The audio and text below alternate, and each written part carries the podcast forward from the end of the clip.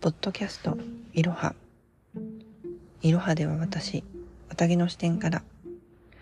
世界の不思議に思うことや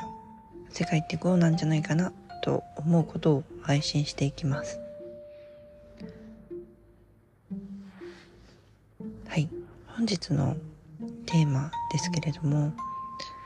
えー、以前にですね、ちょっと今これどこで公開をしていただけるのかわからないんですけれども、あの、以前にパートナーのペンギンさんがですね、あの、まあ、そちらの、えー、っと、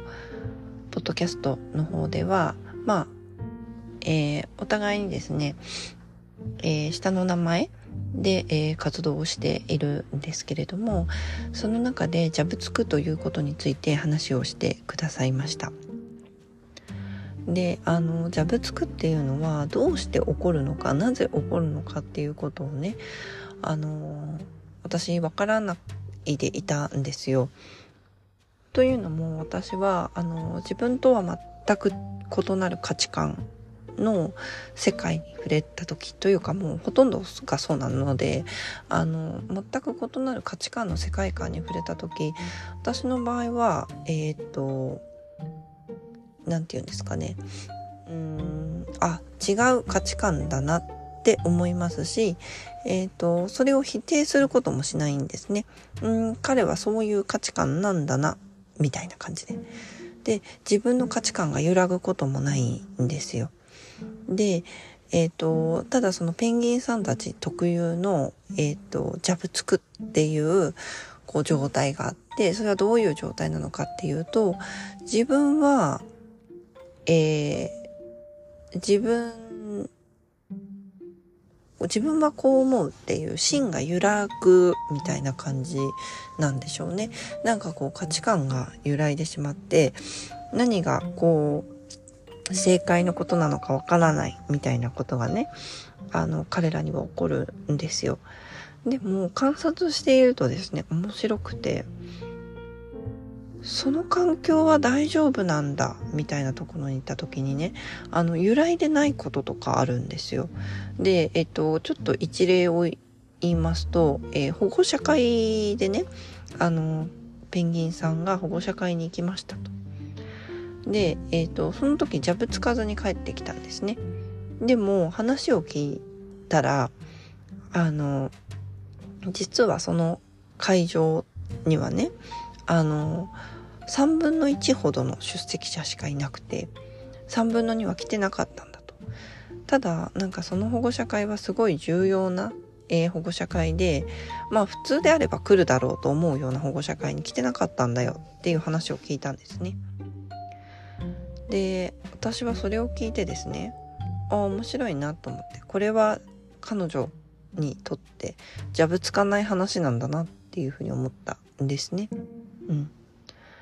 であのうちの夫も基本的には会社に行ってきてもそんなに様子がおかしくなるようなことにはならない。まあ疲れたりとかはありますけど、疲れて判断が鈍るみたいなことはあるんですけど、なんかその価値基準とかがこう揺らいでしまっておかしくなるみたいなことはなかったんですね。でも、あの、えーご実家ですね。うちの実家。えっ、ー、とうちのじゃないですね。主人の実家の方に帰ったりするとものすごいジャプジャプジャプジャプするんですよ。あのもう価値観が揺らいでいる。で価値観が揺らいだ結果えっ、ー、と思考が止まってしまってえっ、ー、とうん何て言うんでしょうかね、えー、思考が止まってしまって自分らしくない状態になる。ので、えっと、結局、まあ、表出する状態としてはうんなんか当たり前のレスポンスが返ってこないとかえっとあとは何がある？えっ、と、遅くなるとかね、いろいろあるんですよ。で、そこはね、価値観が揺らいでるところなんだなと思って。で、なので、あの、すごい面白いなって思ったことを発見したことがあるんですけど、えっ、と、一つ、まあ、その、ありえない価値観とか自分の価値観が揺らぐような出来事が起こった時もジャブつくんですけどもう一つのジャブつきがあってねあの私と話してて私の価値観と合致しないとそこに合わせるまでにすごい時間がかかるんです。だからあの、今までねそんなジャブつく出来事彼らにあったかなって思ってジャブついている時もあるんだっていうことに気がついてそれは彼らの価値観の揺らぎだったんだなっていうことに気がついたんです。うん、であのー私はね、常に定点、常に一定なので、あのー、私と話をしていると、ジャブ付きに気がつくことが多いっていう言い方を、あの、その放送の中でね、してくれていたんですけれども、ああ、なるほどなっていうふうにすごい腑に落ちて、あの、ただ私の言ったことが彼らの価値観と合わない時にも、彼らはすごいジャブジャブして考えてるなっていう風なことをねすごい思ったんです。で一つあの昨日のね例がすごい分かりやすかったのでとここでお話ししておこうかなと思うんですけどじゃあねあの昨日パートナーのペンギンさんとの家族ですねと,、えーとうちの家族でちょっとお出かけをしたんですよ。で、あの、すごいね、素敵な場所で、あの、すごい良かったんですけれども、あの、隣でね、えっ、ー、と、大学生がこう、わーって騒いでいたんですよ。で、あの、隣の大学生が騒いでいるっていう事象に対しては、実は、あの、うちの夫もそうですし、えっ、ー、と、パートナーのペンギンさんの一家もそうですし割とねジャブつかなかったんですね。価値観揺らがないじゃない。だって明らかにあっちが悪いからこんな場所でこんなことやるなんて変だよね。みたいな感じ。なので全然揺らがなかったんですよ。でもあのん？これっていいんだっけって思うことに関しては彼らはこうジャブつくんですね。でなんかすんごいちっちゃいことなんですけどなんかね、えっと、子供たちと遊んでたみたいなんですね。みんなで。であのー、子供たちと遊んでてその子供がねあうちの子結構比較的ルール守るタイプなんですけどなんか氷鬼でタッチしてあの氷になるのにそのえっ、ー、と氷にならなかったみたいなんですね子供たちが。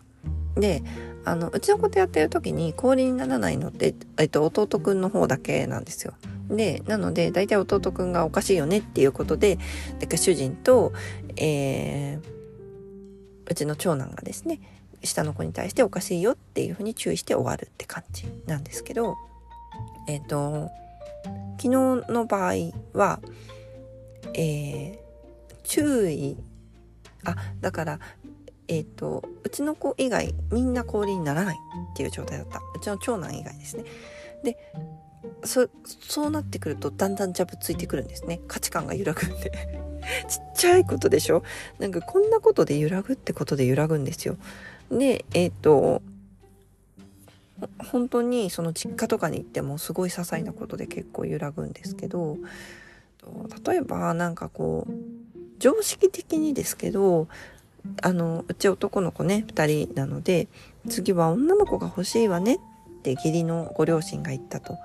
なんかそれって常識的に良くないことじゃないですか。で、ここに一本芯が通ってて自分の価値観がここは揺らがないっていう杭みたいなものが打たれていると、そういうことを言うのはおかしいなになるんですね。なので私の場合はそういうことを言う義理の両親は頭おかしいなみたいな感じになるんですよ。あの頭おかしいとまでは思ってないですけどそういうことは言言わない方がいいんじゃないかしらねって思うわけです。であのでもそのそその一言で、えっと、嫌いになるとかあの軽蔑するとかではなくてそのことを言ってはいけないんじゃないかなっていうふうに思うっていうだけですね。であのそういうことを言わない方がいいんじゃないかねってこうなんか感じるわけじゃないですか。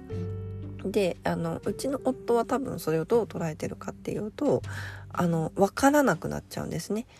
あ本当に欲しいんだろうなで、